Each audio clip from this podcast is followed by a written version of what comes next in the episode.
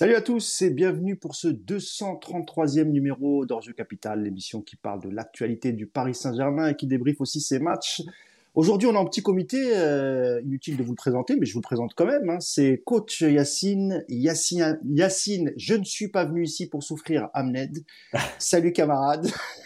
Salut à tous. tu souffres en ce moment, Yacine. Hein. Je sais que tu souffres avec toutes ces, ces rumeurs de mercato, ces polémiques à deux balles. Ah, Paris est magique, n'est-ce pas, Yacine? C'est devenu, c'est devenu très dur, mais on va, s'en sortir. incroyable, incroyable. il y a toujours de l'actualité avec ce club, c'est ça qui est bien. Euh, avant de démarrer euh, ce podcast, bah, on voulait d'abord s'excuser pour le dernier live euh, avec notre camarade Philippe Doucet. Euh, il y a eu beaucoup, beaucoup de problèmes de, de connexion. A priori, apparemment, vous ne l'entendiez pas trop, ça a coupé. Euh, donc, on est vraiment désolé parce que c'était quand même un, un live qui, aurait pu être intéressant si, si vous aviez pu l'entendre. Euh, c'est vraiment dommage. On va le réinviter. Euh, on va peut-être même lui offrir un ordinateur, je sais pas. Mais, Mais en tout cas, voilà, on est vraiment désolé. J'ai moi-même parce que je travaillais, donc j'ai pas pu le, j'ai pas pu le faire. Mais c'est vrai que j'ai regardé, c'était, euh, c'était inaudible malheureusement. Et pourtant, le sujet était très intéressant. Ça parlait de, de data et, et, de ce qui manquait au, au, au Paris Saint-Germain. Mais on va essayer de la refaire dans des, dans des meilleures conditions pour que vous puissiez euh, réentendre tous les arguments euh, des uns et des autres. Euh, évidemment, je souhaite bienvenue à tous ceux qui sont sur le qui sont sur le live. Je vais essayer d'en citer quelques-uns. Pardonnez-moi si j'écorche votre nom. Alors, il y a qui? Il y a Cyril Ribeiro. Salut mon ami. Il y a El Juchox. Ah, ça c'est pas mal ça comme comme pseudo. Hein. Alors, il y a Benoît Cario, Iceman, Mister Chick. Euh, il y a Monsieur Gomis, il y a Tahar, Jean du Voyage. Euh, voilà, vous êtes nombreux, Oncle J, Grishka, Payette. Ah, Payette, pourquoi tu es là, mon ami? C'est pas normal, ça. Euh, Anne, voilà, je vais essayer d'en citer encore quelques-uns. Bah, Stéphane Berardo, notre ami Stéphane. voilà. je vais pas tous vous citer, mais en tout cas, voilà, vous êtes à peu près une centaine là déjà, donc c'est déjà bien. Vas-y, vas-y, vas-y, vas-y, euh, évidemment. C'est juste une petite barre de j'ai pas eu le temps de me raser, mais ne vous inquiétez pas, je ne me radicalise pas. ah oui, tu fais suite à la vidéo de Romain Molina sur l'Olympique lyonnais. bon, après, ouais, c'est assez curieux comme. Euh, ouais, ouais, j'ai regardé ce matin la vidéo d'ailleurs. Ah, ça m'a bien fait rire. Ça m'a bien fait rire. Si c'est vrai, en tout cas, euh, c'est incroyable. C'est incroyable. Mais bon, c'est vrai que ce club ne tourne pas rond non plus. on n'est on est pas les seuls apparemment. Euh, bon, on fait un petit live spécial parce que d'abord il y a une rencontre demain entre le Paris Saint-Germain et Reims. D'ailleurs, tu seras au parc euh, Yacine, euh, en direct en tribune presse hein, pour, euh, pour Paris United pour, pour suivre le match. Donc le match aura lieu demain à 20h45 hein, face au Stade de Reims. on va parler un petit peu du match à la fin, mais on voulait surtout faire un petit live pour évoquer le calendrier démentiel qui arrive à partir de, à partir de demain. Euh, D'ailleurs, euh, Christophe Galtier euh, l'a évoqué pendant sa conférence de, de presse. Je ne sais pas si on met d'abord la déclaration, Yacine, de Christophe, puis ensuite on, de Christophe Galtier. Ouais, le, bah, le, le... calendrier, comme ça, tout le monde l'a en tête. On le remettra de façon au fur et à mesure de l'émission de temps en temps. Exactement. Donc là, Yacine, ça va jouer tous les trois jours, hein, c'est ça. Euh, jusqu'au match face au Bayern et il y a une succession de matchs intéressants d'ailleurs hein, parce que c'est quand même des, des, des, grosses équipes qu'on va rencontrer euh, Yass il y aura Monaco, euh, il y aura Marseille en Coupe de France, il y a Lille aussi, euh, il me semble, mm. Yass. Je vois pas très bien, hein, donc comme je suis sur un téléphone. Dans l'ordre, vas-y, vas-y, Yacine. Ouais. Il y a donc la réception de Reims dimanche. Ensuite, il y a un déplacement à Montpellier, il y a la réception de Toulouse. Tout ça, donc dans la il y a le, Montpellier, le déplacement, c'est dans la semaine. Ouais. La réception de Toulouse samedi à 17h. Il y a le match de Coupe de France le mercredi 8. Euh, il y a Monaco le samedi 11. Il y a la Ligue des Champions le 14 février. Puis il y a le euh, la réception de Lille le dimanche 19, normalement. Et le déplacement à Marseille le 26 février. Euh, Donc pour le championnat, ce, ce, coup-ci, hein, Yass. En championnat, voilà. Et juste un petit mot vite fait sur euh, le calendrier, encore une fois. Euh, le Marseille-PSG, il est placé le mercredi soir pour les télés, etc. Je rappelle juste que le PSG reçoit le Bayern le mardi et que Paris jouait le week-end d'avant contre Toulouse le samedi à 17h.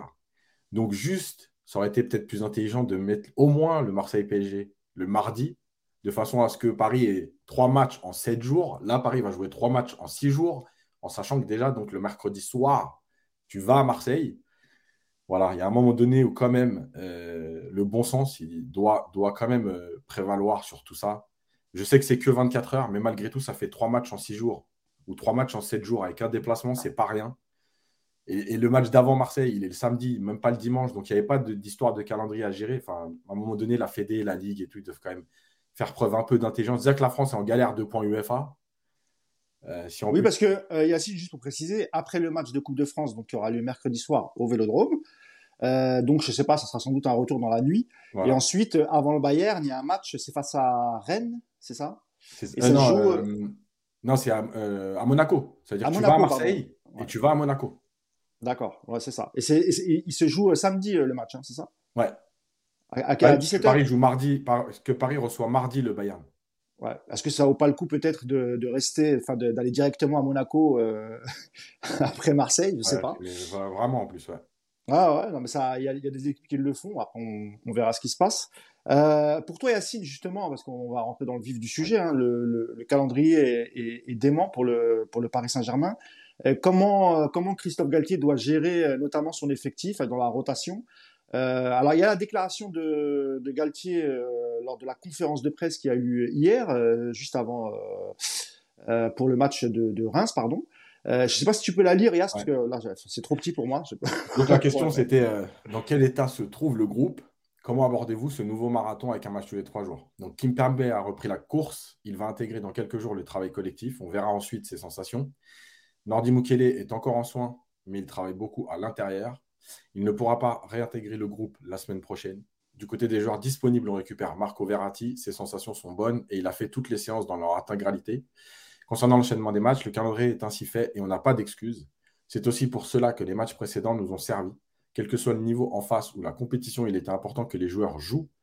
On a pu faire des séances d'entraînement complètes car on sait qu'à partir de dimanche, il y aura plus de récupération et les séances vont être plus courtes. Oui, d'ailleurs, euh, Yacine, ça a fait sourire. On a vu une vidéo où, euh, parce qu'apparemment, Christophe Galtier, la semaine dernière, avait accordé deux jours de repos cette semaine aux, joueurs parisiens. Et puis finalement, il est revenu sur sa, sur sa décision, euh, bah, bien conscient qu'il fallait quand même préparer cette, cette, folle période jusqu'au jusqu'au match du Bayern. Qu'est-ce qu'il va falloir à Christophe Galtier, justement, pour, bah, pour éviter les blessures? Est-ce qu'il faudra une rotation importante, selon toi, jusqu'au jusqu'au Bayern de Munich? En sachant que le PSG n'a pas beaucoup de marge de manœuvre hein, en, Ligue 1. Euh, ils ont peu de points d'avance. Euh, il y a Lens qui arrive, il y a Marseille qui est dans une bonne période aussi, Yas. Alors comment il doit gérer son groupe euh, selon toi?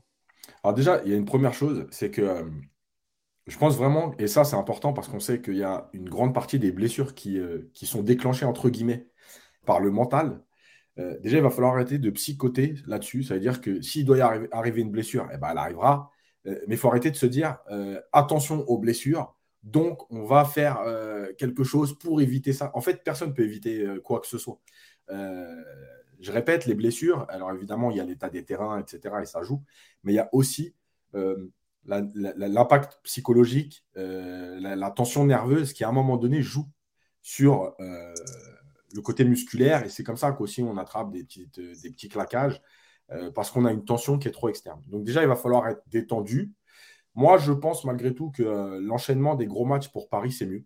Voilà, parce que cette équipe a trop tendance, euh, dès qu'il n'y a pas d'affiche, dès que c'est une petite équipe, à se laisser aller et à se dire que le talent fera la différence. donc dans l'investissement, dans la motivation, etc., je pense que c'est mieux d'enchaîner les gros matchs. et on voit bien en plus que cette équipe a, a besoin de ça parce que, parce que malheureusement, ces joueurs vivent pour ça. Et puis après, il y a euh, évidemment donc maintenant réellement le côté athlétique. Et euh, on va espérer que tout ce qu'a dit Galtier sur la première partie de préparation en janvier, là, euh, ça porte ses fruits. C'est-à-dire peut-être qu'il y a eu des séances un peu poussées. il a fait jouer, par exemple, Neymar et Mbappé 90 minutes contre Pays de Cassel. C'était, je pense, l'objectif, c'était d'enchaîner les minutes. évidemment, c'était qu'une R1, donc c'est pas le très haut niveau, mais c'est d'enchaîner les minutes et de pouvoir être prêt physiquement euh, quand, les matchs vont s'enchaîner. Euh, il y a une troisième chose, ça va être la gestion en fait des matchs. Moi, je ne suis pas persuadé que, euh, de toute façon, je ne pense pas que Galtier le fasse un turnover régulier. Je pense qu'il y aura un ou deux changements par match parce qu'il y a besoin aussi de continuité. En revanche, on va retrouver un peu le scénario de la première partie de saison, saison à savoir bah, si on fait la différence rapidement, alors là, tu as des gros matchs, donc ça va être un peu plus compliqué. Mais en admettant que tu aies fait une différence assez rapidement, bah, peut-être oui, euh, que sur l'enchaînement des matchs, tu vas te dire, bah, tiens, à la 70e, je peux sortir Neymar. Et moi, je continue de penser que tu ne peux pas prévoir les changements à l'avance. Par contre, tu peux très bien te dire, voilà, là, il y a sept matchs. Euh, sur ces sept matchs, euh, il faut que, par exemple, Neymar joue la majorité, mais que je puisse, par exemple, le sortir une fois. Que je puisse sortir Mbappé une fois, que je puisse sortir Messi une fois, pas en même temps. Donc déjà, tu vas gérer un peu les matchs. Évidemment, ça, c'est dans la meilleure version de ce qui va se passer. Euh, si le match est compliqué, etc., bon, tu ne vas pas le faire. Mais admettons que, voilà, Montpellier, tu, vas, tu, joues Montpellier, tu te dis, bah, si on mène 3-0 euh, ou 2-0 à la 70e, je peux commencer à faire quelque chose. Sur ce match-là, peut-être se dire, voilà, euh, c'est le tour de Neymar. Après ça c'est pas c'est pas c'est pas encore fait hein, ça Yacine parce que on voit par exemple le match face à Angers qu'aurait dû être normalement une formalité. Les joueurs, bon, même s'il y a eu la victoire au bout, il y a eu des passages où Angers euh, a mis le PSG en difficulté. Là, ça va être le stade de, de Reims, euh, Yacine. Mm. Et comme je disais, hein, il n'y a pas beaucoup de marge de manœuvre. Donc, euh, si ça se passe pas très bien contre Reims, si tu n'arrives pas à marquer rapidement, eh ben, tu seras obligé de laisser jusqu'au bout les trois de devant. Bon, Messi il a pris quelques jours de repos à la montagne. il n'a pas fait le déplacement au pays de Cassel, donc je pense qu'il est, il est frais. Euh, mais ça aussi, c'est problématique parce que même dans le jeu, il y a des soucis, euh, Yas. Euh, ça, on le découvre pas. donc, premier match de cette, de cette longue période, ça va être dimanche. il va sans doute jouer avec l'équipe type. Selon toi, ça va être quelle équipe pour toi, Yas? En sachant, parce que tu as parlé de, de, de Kim Pembe qui sera de retour, mais bon, il sera pas forcément dans le groupe, on va voir. Non, il sera pas dans le groupe. voilà, il y a Mukele qui jouait ces derniers temps euh, ailier droit, puis, enfin piston droit, arrière droit, appelez ça comme vous voulez, qui n'est pas dispo, mais il y a eu le retour de, de, Pembele. Comment tu vois la chose, toi, Yas? Sur, sur, le match de Reims, je pense que oui, ce sera, euh, euh, je pense que ce sera l'équipe type dans le sens où il va lancer euh, la série avec la grosse équipe. Donc je pense qu'il y aura Marquinhos, Ramos, Hakimi, Mendes. Verratti semble apte. Il sera dans le groupe en tout cas. Est-ce qu'il va démarrer tout de suite? L'avantage avec Verratti, c'est que c'est un joueur qui n'a pas besoin euh, d'enchaîner les matchs pour retrouver du rythme. En général, quand il revient de blessure, on l'a vécu souvent, euh, il est capable de jouer 65-70 minutes euh, à un très haut niveau tout de suite. Donc peut-être que Verratti, Vitinha, les trois de devant, et le troisième milieu, bah, je pense qu'il y, y, a quelque chose qui va commencer à jouer avec Renato Sanchez, Ruiz. Il y a une concurrence qui va commencer à être, à être mise en place je réponds là euh, à, Yaya Mbarek qui dit euh, Vitinha est blessé. Non, il était, en tout cas, il n'est pas annoncé euh, dans le bulletin médical de, de, la semaine. Donc, je pense que non, il n'est pas blessé. Pour, en tout cas, pour nous, il n'est pas blessé. Ah, il y, a une question justement sur la préparation physique. Mm. je te la pose. Alors, comment il s'appelle lui? Alors, Calif, Calif Kalchi. Mm. Tu me diras si je prononce bien ton nom, mon ami. Euh, alors Yacine, les, les, équipes de haut niveau travaillent pas avec des, prépa, des préparateurs physiques qui, en fonction du temps de jeu du joueur lors des, lors des dernières semaines et l'état de fatigue, euh, conseillent le coach sur la rotation. En gros, est-ce que, euh, en fonction de bah, là, tous les matchs qu'il va y avoir, est-ce que le préparateur physique a son mot à dire, communique avec le coach et peut justement lui donner des conseils sur un tel ou un tel? Oui, le problème au PSG, c'est que c'est que les statuts sont plus importants que, l'état physique des joueurs. Et, euh, si demain, euh, le préparateur physique disait euh, Neymar est fatigué, je ne pense pas que Galtier va aller le voir et lui dire bah, écoute, dans les tests, tu n'as pas l'air au top, on va, on va souffler. Donc, c'est bien le problème. mais bien sûr que oui, dans les clubs aujourd'hui au très haut niveau, c'est ce qui se passe. la cellule médicale, le préparateur physique font beaucoup de tests, notamment sanguins dans la semaine, et disent tiens, attention, il y a euh, un coup de fatigue, attention, il y a un risque de blessure, attention, voilà.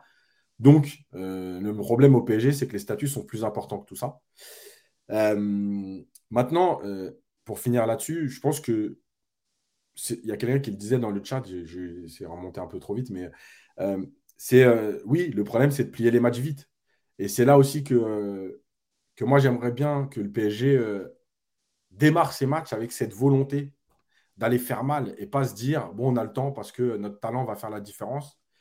Euh, je vois des commentaires sur le Bayern, on en parlera un peu après sur du Bayern parce qu'effectivement, ils ne sont pas au top, mais ils ont repris plus tard, etc. donc voilà, je pense qu'il y a, y a un état d'esprit. Et moi, vraiment, je pense qu'au-delà de la tactique et du système, pareil sur, sur j'ai dit, Ruiz et Renato Sanchez vont être en concurrence. On parle de Zahir Emery et je suis tout à fait d'accord. Sauf qu'aujourd'hui, je pense que dans l'esprit de Galtier, Zahir Emery, il est encore un peu en dessous. et que Renato, enfin, on va pas se le cacher, que ce soit Campos ou Galtier, ils en ont parlé régulièrement de Renato, ce qu'il pouvait apporter, comment ils croient en lui, ils l'ont fait venir à Lille, ils étaient satisfaits de lui à Lille malgré les blessures. Donc je pense que. Apparemment, Yacine euh, Galtier, euh, Galtier, on attend quand même beaucoup plus de, de, Sanchez, dont on sait que lui a quand même beaucoup de pépins physiques. Est-ce que ça va tenir jusqu'au jusqu'au Bayern? Est-ce c'est toujours la question avec lui. en fait, la question c'est ça. Est-ce qu'il faut le faire jouer euh, pour qu'il soit prêt pour le, le Bayern, au risque de bah, qu'il se répète encore entre temps. Mais toi, tu l'as dit tout à l'heure, hein, faut pas penser aux, blessures, parce que Ruiz au début associé, enfin, il y avait Vitinha et Verratti associés au début de saison. Ça se passait plutôt bien. Ensuite, euh, Vitinha a eu une petite blessure. Ensuite, ça a été euh, ça a été Verratti. Euh, parfois, même les deux sur le terrain, c'était pas c'était pas ouf sur certains matchs. Euh, on, a, on, a, tenté le milieu à trois avec avec Ruiz plus Vitinha plus Verratti. Euh, Aujourd'hui, euh, on ne sait pas trop où va, où Galtier dans le schéma tactique, parce qu'il a rechangé, il a repassé une défense à 3, etc.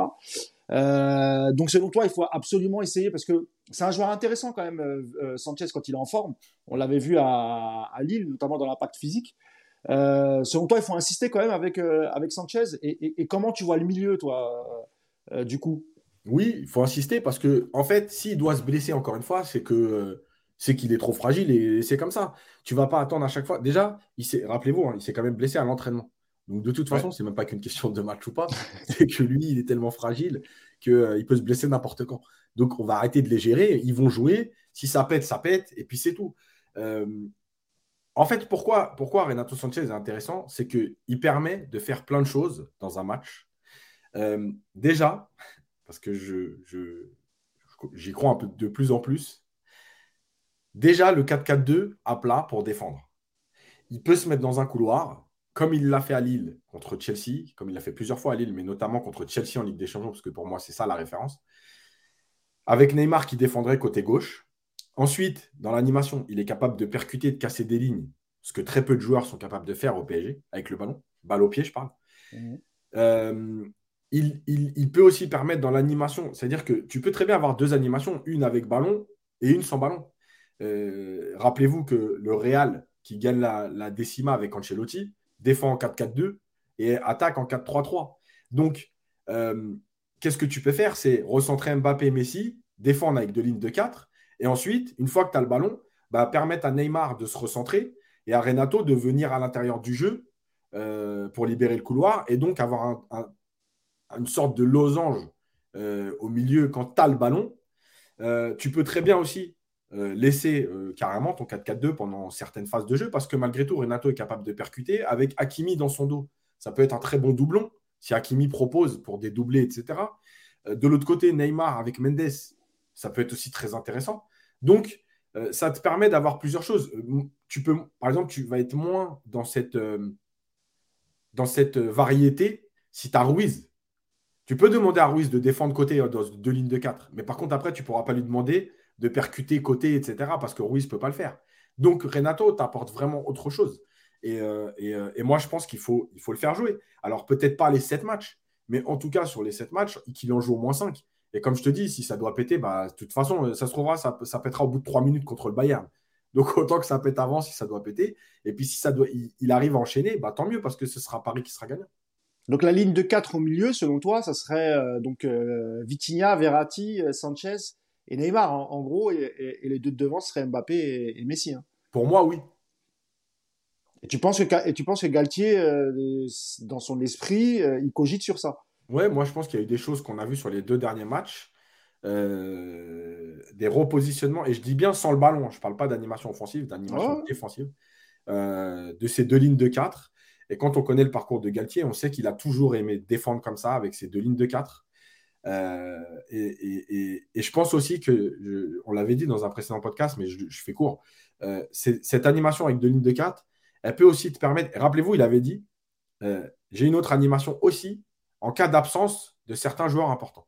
Et en fait, pourquoi ces deux lignes de 4, elles peuvent te permettre d'avoir une animation, enfin non, de, pallier à certaines absences, c'est que par exemple, si demain Messi n'est pas là, Neymar peut jouer à côté d'Mbappé et Kitike peut jouer à côté d'Mbappé. Tu peux avoir derrière, si Renato n'est pas là, tu peux très bien jouer avec Hakimi, milieu droit, et, Mukele quand il sera revenu dans son dos. de l'autre côté, tu peux très bien mettre Mendes un peu plus haut et Bernat. Donc en fait, tu as, aussi des possibilités, ou même Bernat plus haut et Mendes dans son dos. Tu vois, ça veut dire que tu as des possibilités d'animation de ce système-là euh, avec des joueurs au profil différent. Euh, on parlait de Verratti, Vitinha, mais tu peux aussi très bien jouer avec Verratti et Ruiz euh, dans les deux du milieu. Donc, c'est pour ça que je pense que c'est un peu la tendance. voilà. Et pourquoi aussi cette tendance Dernière chose, c'est que je pense qu'il se dit contre le Bayern, tu vas quand même subir ou tu vas moins avoir le ballon et qu'on euh, on sait très bien que c'est beaucoup plus facile de défendre en 4-4-2 comme ça avec ces deux lignes de 4. C'est quelque chose que fait Ancelotti. Ancelotti l'a fait aussi au PSG. Rappelez-vous qu'il y a une période du, PSG sous Ancelotti où Paris joue en 4-4-2. La première saison, je crois. Euh, voilà, bah, l'année où, euh, où Paris va faire un partout à Barcelone, mm. il y a Pastore côté gauche, il y a Lavezzi côté droit, il y a Ibra devant, tu vois. Donc cette animation, c'est une animation aussi qui est très cohérente, Très simple, basique, mais très cohérente pour, euh, pour défendre. Et il y a beaucoup de coachs qui s'appuient dessus, notamment dans leur animation défensive. Et en plus, on sait que Neymar, il est capable d'avoir ce volume de jeu euh, au milieu. Enfin, il, a montré aussi qu'il pouvait, défendre. Enfin, contrairement à Messi, Neymar, il peut le faire, lui. Euh, mais il l'a fait. Et rappelez-vous que le, le un, des, un des matchs références, entre guillemets, du PSG, le fameux retour contre Dortmund, je vous rappelle quand même qu'il n'y a pas Mbappé sur le terrain, qu'il y a Sarabia avec Cavani devant et que Neymar joue déjà milieu gauche dans cette animation en 4-4-2 et que Paris s'était imposé euh, avec un, très très bon Neymar. Euh, il y a Alan de. Alan de Velder. J'ai vraiment une mauvaise vue. Euh, bonjour la team. Les départs de Navas, Rico, Bernat, Ramos, Kimpembe envisageables. Arrivée de Malcolm, Skriniar. Alors, j'ai lu le commentaire, mais euh, sur la partie mercato, on en fera une. Hein, vous inquiétez pas, on, reviendra. Moi, je pensais que c'était encore sur le. J'essaye de voir s'il y a des, petits commentaires. Euh, qu'est-ce qu'on a? La série de Ribeiro qui dit oui et le 4-4-2. N'oubliez pas que la France, ils ont aussi pu euh, jouer comme ça, juste avec Mbappé qui fait tout offensivement. Lui fait référence plutôt notre ami à, ce qu'a fait, ce qu'a aussi fait Deschamps. Mmh. pour revenir à la défense, Yacine parler de Ramos justement. Euh, on sait que Ramos il est en difficulté, euh, Yass. Honnêtement, euh, alors il a un statut, c'est vrai, parce que on dit qu'il est important dans le vestiaire, etc.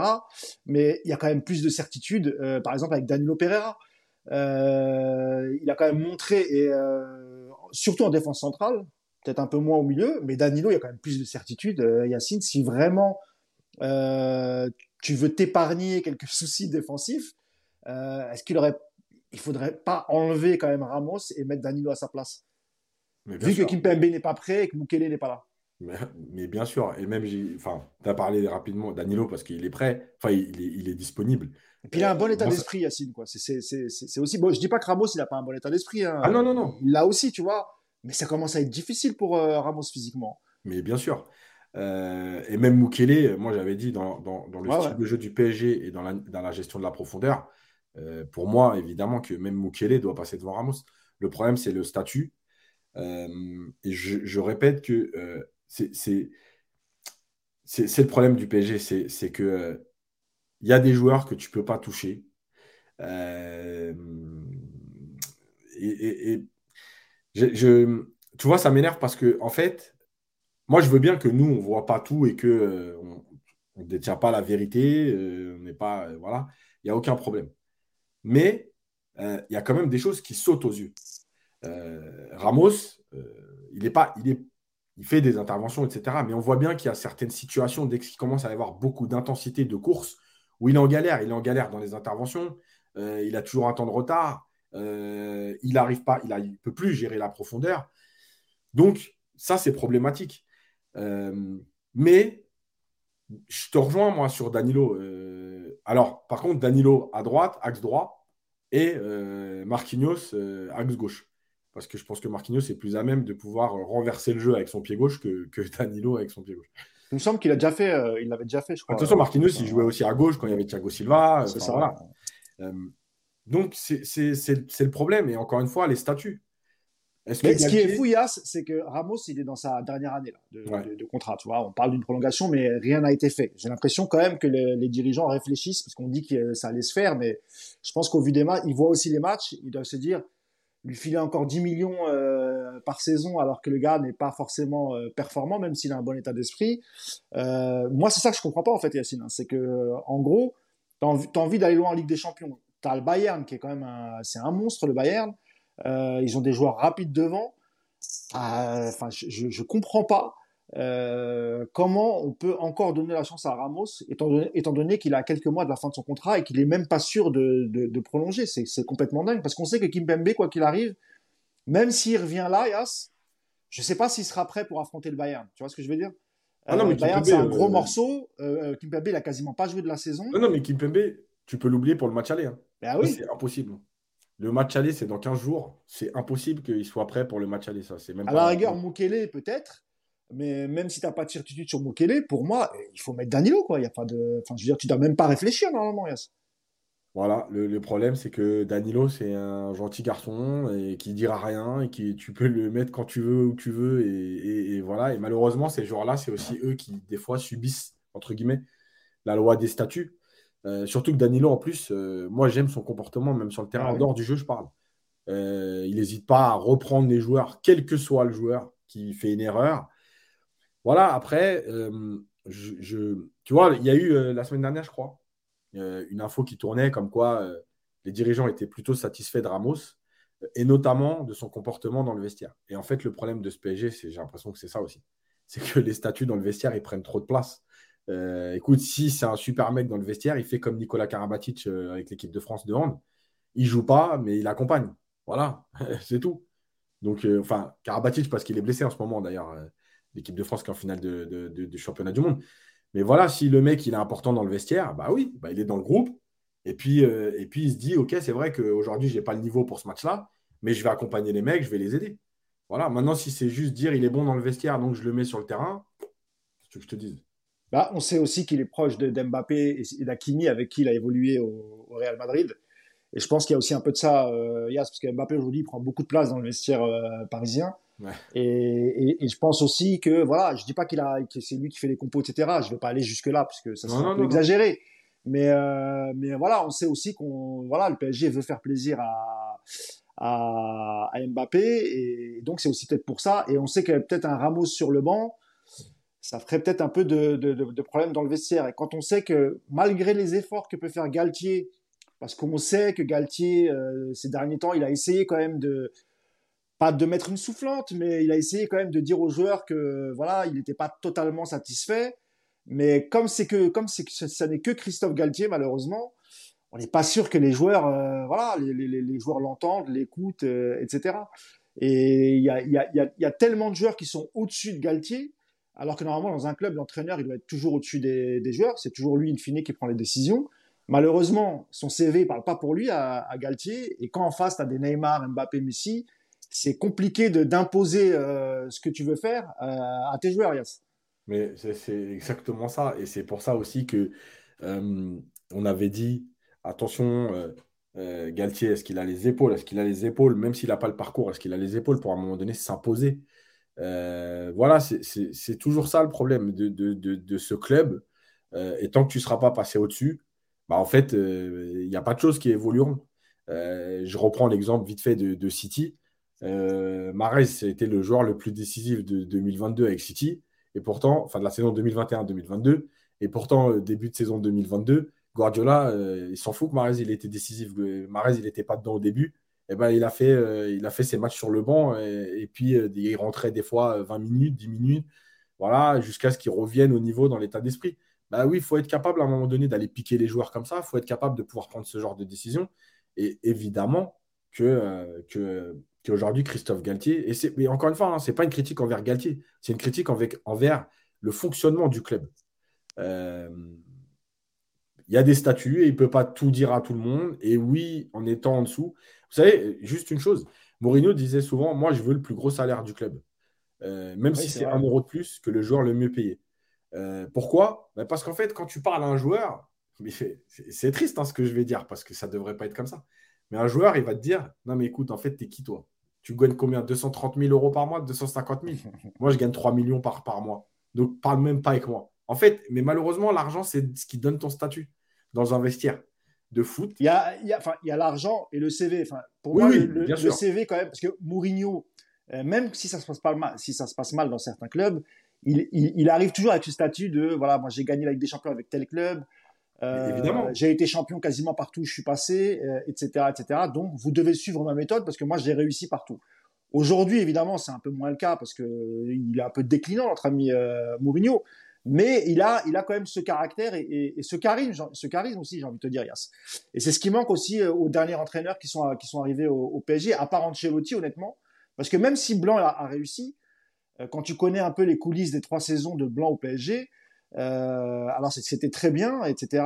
Mais quand tu as une personnalité comme Zlatan au centre d'entraînement, eh ben tout le monde sait aussi que Zlatan, voilà, il faisait un peu ce qu'il voulait aux entraînements et que et que Blanc n'avait pas trop son mot à dire. Ça se passait bien. donc tant mieux, Yacine, tu vois.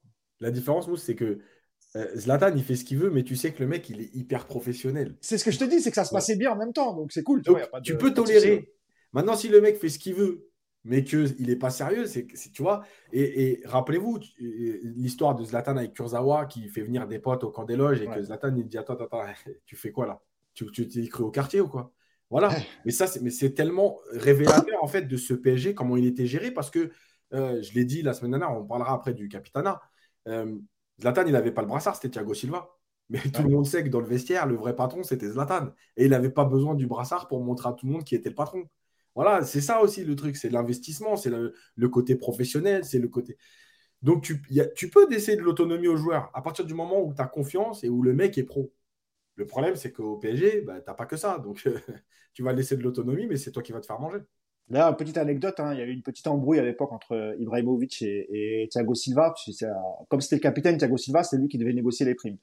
Et, Zlatan avait, avait demandé à Silva d'aller voir euh, le président euh, mm. pour une prime exceptionnelle. Je ne sais plus après quel match. Mm. Euh, je crois que c'était peut-être une victoire en Ligue des Champions, une qualification. Je ne sais plus trop. Et bah, Silva est parti. Il est revenu assez rapidement en disant que le président avait refusé. Et Zlatan l'a embrouillé en disant que voilà, c'était lui le capitaine et qu'il qu'il aurait, dû insister et, ne pas céder aussi facilement. Et donc c'est vrai, tu as raison là-dessus. Je dis quelques commentaires hein, sur, euh, sur ce qu'on vient de dire. Il y a Rapido qui nous dit Ramos est quand même bon dans l'utilisation du ballon, il met beaucoup d'intensité dans ses passes, et transversal, en revanche, il a la rue défensivement. Bah, c'est ce qu'on a dit, Hassan. Euh, oui, effectivement. Ramos, il a une présence, et parfois il fait même quelques bons retours. Le problème, c'est quand tu as, de l'intensité que tu as des mecs super rapides devant, c'est super dangereux pour, euh, pour la défense. Euh, il y a Sibyl Ribeiro qui dit Ramos vice-capitaine aussi. Ben, on, en reviendra sur, le capitana mm. et la communication catastrophique du PSG. Tu seras d'accord avec moi, euh, Yas. Euh, il y a Kinmon qui me dit j'ai l'impression que c'est comme avec Canal+. Le Qatar ne veut pas gagner, ils veulent se faire voir, mais pas gagner. sinon, ils feraient ce qu'il faudrait. Il y a, enfin, pas gagné, je pense pas quand même, parce que je pense que quand même l'objectif ultime, c'est quand même de remporter des trophées, et notamment le trophée ultime, c'est la, Ligue des Champions. Par contre, effectivement, ils ne font pas tout ce qu'il faut faire. C'est ce qu'on disait notamment par rapport au, statut. Euh, Yacine, si tu veux bien remettre le, calendrier et, me dire, selon toi, euh, ça va être quoi les matchs clés? Euh, Parce qu'il y a quand même des équipes pas mal hein, qu'on va, qu'on va rencontrer. Euh, il y a notamment le match en, Coupe de France face à Marseille, et tu l'as dit, hein, qui est pas super bien situé par rapport au Bayern, mais que tu vas être quand même dans l'obligation de gagner. Euh, d'abord parce que la Coupe de France, c'est un match, euh, c'est une coupe, une compétition importante pour le, club, mm. et aussi parce que c'est Marseille. Je pense qu'il y a, alors, déjà le premier problème, c'est que bah, tu as dilapidé ton avance en tête du classement, alors que c'était eh l'objectif avant de jouer le Bayern. Et donc, euh, tu n'as plus que 3 points d'avance.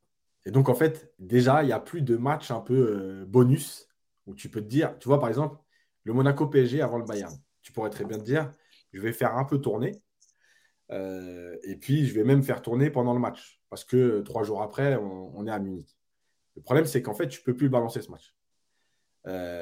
parce que non seulement Monaco peut revenir, mais en plus parce que bah, derrière, tu as Lens, tu as Marseille qui revient aussi, etc. Donc, tu t'es en fait, tirer une balle dans le pied déjà tout seul. La deuxième chose, c'est que euh, finalement, quand on regarde bien le calendrier, il y a euh, allez, un match, peut-être deux, mais le problème, c'est qu'ils s'enchaînent. C'est euh, c'est le déplacement à Montpellier et la réception de Toulouse. C'est les deux matchs où ça semble plus facile. Montpellier est pas bien. Toulouse, bon, Toulouse, c'est une bonne équipe, mais c'est pas non plus. Euh, ne peuvent pas te faire peur. Et c'est juste avant la Coupe de France, euh, le déplacement à Marseille. Et comme tu l'as dit, tu vois, moi, je vais prendre moi directement. Si je devais faire tourner, je ferais tourner à Toulouse pour enchaîner ensuite Marseille, Monaco et le Bayern avec, avec la grosse équipe. Voilà. Toulouse, ce serait le dernier match où je ferais tourner.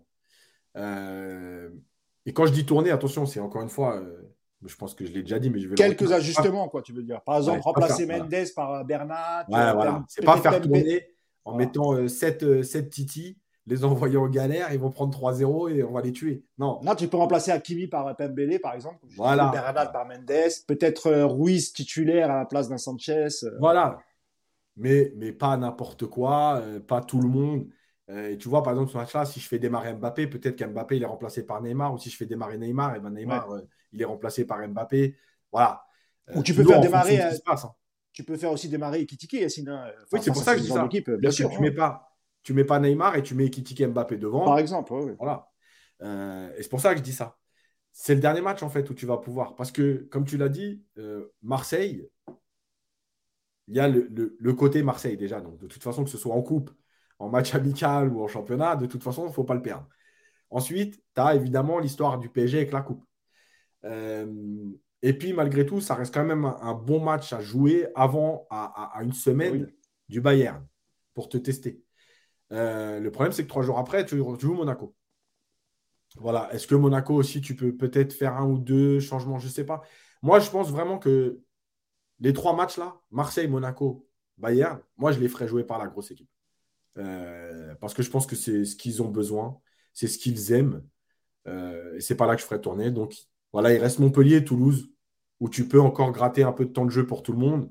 Et après, on passe aux choses sérieuses. Parce que Marseille, Yacine, euh, à notre grand regret, est dans une bonne dynamique. Ça, il faut, faut, quand même dire les choses. Hein. C'est clair. Euh, voilà, ils ont trouvé leur rythme de croisière. Avec Tudor, au début, tout le monde avait des doutes parce que ça gagnait pas forcément et que même dans le style de jeu, euh, tout le monde disait ouais, c'est défensif, c'est machin, machin. Aujourd'hui, ils enchaînent les, les, victoires. Ils sont dans une bonne dynamique, donc ils sont super confiants. Euh, ils jouent à domicile avec un public qui va les pousser euh, jusqu'au bout face à face au PSG. Mm. Euh, donc évidemment, c'est un bon exercice avant le Bayern parce que je pense qu'il y aura quand même beaucoup d'intensité. Mm. Euh, après, Tudor aussi. On va voir comment il va jouer parce que il, peut aussi changer Tudor hein, face au PSG parce qu'il sait aussi que pour lui, c'est un match important. Ok, là ils sont troisième, les supporters marseillais sont contents, mais si tu te fais éliminer par Paris chez toi, eh ben ça peut aussi mettre le doute à Tudor et il peut avoir aussi beaucoup de critiques. Et à Monaco, dont moi honnêtement j'ai pas vu un match cette saison de, Monaco. Est-ce que toi tu peux en dire un mot, euh, Yas? Je sais même pas ils sont combien au classement. Euh, il y a eu des Monaco, qui sont partis, qui sont arrivés, donc. Monaco, ils ont eu une, une, mauvaise passe où on a presque. Bah oui senti que le coach était en, sursis. Euh, et puis, ils, sont, ils ont bien redémarré là.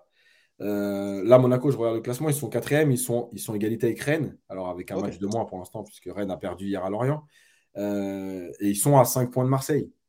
Donc, tu vois, Monaco, en, en, deux semaines, Monaco tape Paris et Marseille, et Paris tape Marseille deux semaines après. Et Monaco, ils reviennent à la lutte euh, sur le, pour le podium avec Marseille. Donc en fait, c'est un championnat qui est aussi très serré, euh, où tu peux aller très vite.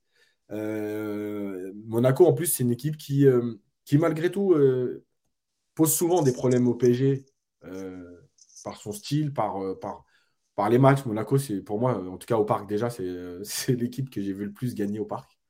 Et, voilà, c'est pour ça que je pense qu'il y a, y cet enchaînement de matchs, il est, hyper intéressant. Voilà, il est hyper, intéressant parce que je continue de penser que cette équipe euh, a besoin de ça pour, euh, euh, pour se mettre dans la tête qu'il faut aller sur le terrain et courir pour, pour gagner des matchs. Parce que quand tu leur dis Angers, Strasbourg, 20e, 19e, bah, eux ils se disent Moi, pas, vous inquiétez pas, les gars, de toute façon, on va en avoir une, on va la mettre au fond et ça va être réglé. Oui, parce que Monaco, il y a quand même quelques internationaux. Bah il y a Folland qui est je ne sais pas s'il est toujours associé à Ben Yedder d'ailleurs euh, dans cette équipe de, Monaco. Euh, voilà, c'est une équipe qui, avait, qui, a, quand même pas mal de, bons joueurs. C'est l'ancien club aussi d'Mbappé, donc euh, Mbappé face à Monaco, il est plus ou moins motivé. Non, je pense qu'il est plus motivé que moins motivé. Euh, ça lui fait toujours plaisir de gagner. Euh, truc. Là, c'est un déplacement du coup. Euh, hein. Ils vont jouer à Monaco. Hein. Donc, ouais, samedi, match nul à l'aller justement. Ouais, samedi à, à 17h. Donc ils pourront être de retour dans la soirée normalement. Heureusement, enfin heureusement, enfin le, match contre le Bayern se joue mardi, mais à domicile. Donc ils auront quand même, euh, on va dire, aller trois jours pour se préparer, plus la journée de, de mardi. Donc écoute, on verra, on, fera les comptes après Monaco pour, pour, voir le nombre de points pris par le, par le PSG. Et puis il faudra aussi voir ce qu'ont fait les, les concurrents, c'est-à-dire Lens et Marseille, parce que aussi ils ont, ils ont le calendrier pareil, hein, ils, ont, ils ont le même calendrier, ça va, ça va s'enchaîner. Donc on va, on va voir si Paris aura, aura creusé l'écart avec euh, ceux, qui le, ceux qui le poursuivent. Euh, donc je crois qu'on a fait le tour sur le, sur le calendrier. Yas. Je ne sais pas s'il y, a, s'il y a des questions là-dessus, si tu veux ou lire quelques commentaires. Bah déjà oui, je, euh, comment dire, il y a Voland qui est blessé, ça c'est vrai. ah bah voilà. Mais quand on dit il est associé à BNDR, c'est lui qui jouait beaucoup. après il y a Brelan Bolo qui, qui, qui, peut facilement pallier à l'absence de Voland. Euh, il y a euh, voilà, il y a beaucoup de débats sur euh, les années Canal. Je sais pas pourquoi c'est venu. Oui, c'est parce que je, je disais tout à l'heure, enfin, quand j'ai lu le commentaire de toi qui dit ouais, c'est comme à l'époque de Canal, Paris ne, ne, veut pas forcément gagner. Et d'ailleurs, j'ai dit non. le PSG veut gagner. Et d'ailleurs, à l'époque de Canal, il y a eu quand même pas mal de titres. alors, titre de champion, il n'y en a eu qu'un seul, évidemment. pour le reste, voilà, ça a souvent fini dans les trois premiers. Il y a eu pas mal de coupes nationales, soit Coupe de la Ligue, Coupe de France. par contre, le parallèle entre Canal Plus et QSI, évidemment, c'est le côté un peu bling-bling, c'est le côté on fait venir des stars, ça évidemment. Mais ça, ça existe depuis la création du club, on ne cesse de le répéter. Exactement. Donc voilà. Euh, donc voilà, c'est beaucoup de débats là-dessus. Et effectivement, le PSG, euh, euh, je pense qu'en fait, il y a une différence. C'est que moi, je continue de dire que les deux, Canal et QSI, veulent gagner. Je pense que en fait, QSI ne veut pas gagner à tout prix dans le sens où je l'avais dit, je, vais reprendre cet exemple rapidement. Si tu leur donnes l'équipe de Chelsea avec pas mm. très peu de stars, entre guillemets. Celle qui a gagné la Ligue des Champions, quoi. Voilà. Et tu leur dis, vous allez gagner avec des champions. Ils te disent, bah non, c'est pas grave, on va pas la gagner. Par contre, on va gagner nos joueurs qui nous rapportent de l'argent, qui nous permettent une visibilité, qui nous permettent de gagner des sponsors euh, et de faire grossir. Et peut-être que dans un championnat où tu as 3 milliards d'euros de droits télé par an, bah, peut-être que les Qataris euh, penseraient différemment. Malheureusement, pour exister au plus haut niveau, il te faut un budget. Et ce budget en France, tu ne peux pas l'avoir. Voilà, je répète ce que j'ai dit il y a quelques semaines. Le 20e de Première Ligue gagne en droit télé deux fois et demi ce que gagne le PSG, qui est le numéro un en droit télé en France. Non, mais là, là où ça se vérifie ce que tu dis, Yacine, bah, il n'y a, qu'à voir les recrutements, par exemple, de Ramos ou de Messi. Mais oui, tu, tu comprends là effectivement que euh, voilà, tu, sportivement, alors pour Messi cette saison, ça, va un peu mieux, même si la première c'était difficile. Mais on savait tous que euh, avoir trois éléments comme ça offensifs devant, il y aura un, problème de déséquilibre, il y aura un problème d'ego, etc. Et faire venir, faire venir Ramos euh, pour un peu concurrencer cette défense centrale, eh ben finalement, euh, voilà, ça n'a pas apporté grand chose. Un peu d'état d'esprit effectivement pour le reste. Là, on parle encore de Skriniar, mais il aurait fallu prendre à la place de Ramos, le, le ou un joueur euh, type Skriniar, hein, pas, forcément, pas forcément lui. Bien sûr. Euh, tu vois, il y a juste un commentaire. Il, dit, y a Cyril Ribeiro qui dit leur Coupe du Monde est passée au Qatari, ils, n'ont plus besoin de pub. En fait, on ne parle pas de pub là. On parle de, du besoin pour le PSG d'avoir un gros budget, ce qui est logique. Ce budget-là, tu, ne peux, tu, es obligé d'aller le chercher ailleurs. Les clubs anglais, quand, quand Chelsea ou Liverpool, ils prennent 250 millions juste en droit télé, c'est cinq fois ce que gagne le PSG. Euh, donc, c'est ça la, différence. Et en plus, les Anglais, là, ils ont renégocié leurs droits télé à l'étranger et ils ont ramené les droits télé étrangers au niveau du droit. Mais c'est pour ça que là, Chelsea, ils dépensent. Tout le monde dit, ouais, ils dépensent, ils dépensent. Mais oui, ils dépensent parce qu'en fait, en termes de droits télé, ils vont toucher dans les 300, 400 millions l'année prochaine. Mais, pourquoi aussi C'est la moitié du bah, budget du PSG. Il faut, il faut, expliquer rapidement, Yacine, pourquoi? Parce que quand euh, il y a eu la création de la première ligue, alors je crois que c'était dans les. Euh, 1992. 92. Il y a eu un vrai travail de fait pour valoriser ce championnat. Exactement. Qui était, qui était déjà euh, connu, performant, euh, tout le monde connaissait le championnat anglais. Hein. Mais le travail qui a été fait en termes de marketing, etc., de développement, euh, pour ce championnat. C'est ce qui fait qu'aujourd'hui, c'est le championnat le plus regardé du monde et c'est le championnat le plus valorisé du monde. Ce que n'a jamais fait, par exemple, peut-être la Serie A ou euh, la Ligue 1 la Bundesliga, pareil, ça a toujours été considéré. Moi, je me rappelle dans les années 90-2000. Je sais pas si tu te rappelles, Yacine, d'ailleurs, dans, quand on regardait tous l'équipe du dimanche dans, les années 90. Bon, quand il y avait la partie allemande, on allait se coucher, quoi, tu vois. On regardait l'Espagne, on regardait l'Italie, parce que la Serie A des années 90, pour moi, c'était le, must. Hein. c'était vraiment le meilleur championnat de. Et mais on regardait aussi l'Angleterre. Hein. Surtout vers la fin des années 90, l'Angleterre, c'était très intéressant. Euh, avec Arsenal, etc. Et tu vois, juste pour finir là-dessus, cette parenthèse-là économique, vite fait, la différence, c'est que la Première Ligue a travaillé sur le championnat et la visibilité du championnat. Exactement. Alors que les Espagnols, par exemple, ils ont laissé très longtemps, ça fait très peu de temps que les Espagnols euh, ont une participation collective avec les droits télé. Hmm. Très longtemps, ils ont laissé les grands clubs gérer. Et du coup, oui, le Real et le Barça étaient très visibles dans le monde, mais le championnat espagnol ne l'était pas. Euh, alors que les Anglais avaient décidé vraiment de ne pas travailler sur Liverpool ou euh, Tottenham ou Arsenal, mais de travailler sur la première ligue. Et c'est pour ça que ça a donné ce championnat et cette visibilité-là. Visibilité -là. Ah, exactement, exactement. Euh, on va passer à la partie mercato parce qu'il y a eu pas mal de, rumeurs. On est tombé de notre chaise, Yacine, lorsqu'on a vu les, rumeurs. Le grand Campos qu'on nous avait vendu comme un dénicheur de talent qui allait voir des matchs dans quatre coins du monde. Et ben, ce qui est vrai, hein, on va pas, va pas le nier, parce que toi-même, on avait fait un podcast spécial là-dessus, tu nous avais décrypté la méthode Campos. Mais euh, on a l'impression, Yacine, que tu sais, c'est un peu comme les entraîneurs. Quand les directeurs sportifs arrivent, on dirait qu'ils perdent de, leur magie et que, et que finalement, ils, vont vers des pistes qui sont attendues. Euh, alors là, honnêtement, Yacine, euh, donc là, il y a eu le départ de Pablo Sarabia. Donc le PSG a dit qu'il fallait le remplacer absolument. Euh, et là, on, nous sort. Alors, il y a d'abord eu la rumeur euh, Ryan Cherky de Lyon. On expliquera pourquoi peut-être cette, euh, rumeur sur, sur Cherky. Et là, plus récemment, même juste après, Yacine, hein, alors là, vraiment, on a tous été surpris. On pensait que c'était une blague, mais malheureusement, ce n'est pas une blague parce que, alors, je crois que j'ai mis un, on a un truc sur l'équipe, je crois, où, où ils expliquent un peu. Voilà, on parle de l'ancien Bordelais qui est aujourd'hui au Zénith Saint-Pétersbourg. C'est Malcolm. Euh, le Brésilien Malcolm. Euh, alors déjà sur Ryan Cherki, euh, Yacine, est-ce qu'honnêtement, c'est le genre de profil dont a besoin le Paris Saint-Germain pour pallier à l'absence de Pablo Sarabia qui, déjà lui, n'avait pas beaucoup de temps de jeu Ryan Cherki qui n'était pas forcément tout le temps titulaire à Lyon, hier si je ne m'abuse, en sachant qu'on a aussi quelques jeunes, même si c'est pas vraiment les mêmes profils, mais tu as quand même quelques jeunes du même âge quasiment, parce qu'il a 19 ans, je crois, euh, Cherki. Euh, bon, j'imagine que tu es tombé euh, des nues quand, quand, quand, la rumeur est sortie, Yacine. bah voilà, bah, qu'est-ce que qu'est-ce que t'en penses? D'abord, explique-nous ce que ça vaut, Cherki, quel type de joueur c'est, et, et qu'est-ce qu'il viendrait faire au, Paris Saint-Germain, étant donné que les places offensives sont toutes prises par Neymar, Mbappé et, Mbappé pardon, et Messi. Alors, euh, Cherki, très bon joueur avec le ballon, capable de fulgurance, euh, qui court pas quand il n'a pas le ballon, je sens ballon inexistant, qui court pas pour défendre. Euh, en gros, bah, le profil que le PSG a déjà multiplié par, par 250 000. Donc, aucun intérêt. Il apportera rien de plus que ce qu'en fait, ah il apportera pas, il comblera pas les manques que tu as. Euh, mais super joueur de foot. Attention, vraiment, ça veut dire que je sais pas, c'est un vrai joueur capable de, de, de, de, trouver des passes qui font mal, etc. Maintenant, il y a aussi un problème de comportement. Je regardais cette saison, donc Cherki, qui est quand même dans une équipe de Lyon qui est très malade, il a joué 27% des minutes.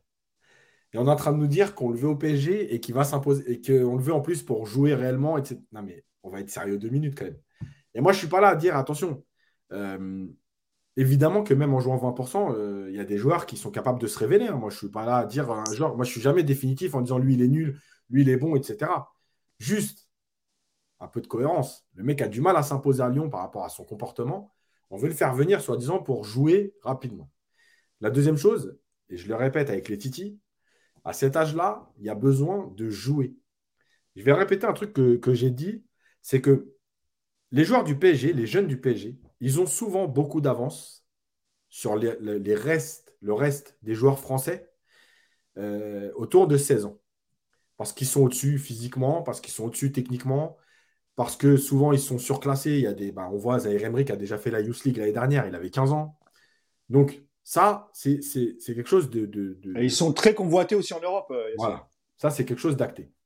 Maintenant, pourquoi les joueurs du PSG à un moment donné sont doublés par d'autres joueurs français qui, au même âge, partaient de plus loin, avaient moins de qualité, jouaient avec la catégorie d'âge ou peut-être un, euh, un an de surclassement? Mais parce qu'en fait, ces joueurs-là ne jouent plus après pendant deux ou trois ans. Ils font partie du groupe pro, ils n'ont pas de temps de jeu. Et pendant trois ans, entre 17 et 20, 21, on va dire, il faut jouer des matchs pour progresser. Et là où des petits jouent à Lorient, à Rennes, à Lyon, euh, à Strasbourg, eh ben, les joueurs du PSG ne jouent pas, les jeunes. Donc en fait, ils se font rattraper. Et à un moment donné, on nous dit Ah, vous vous rappelez, euh, vous l'avez présenté comme un crack.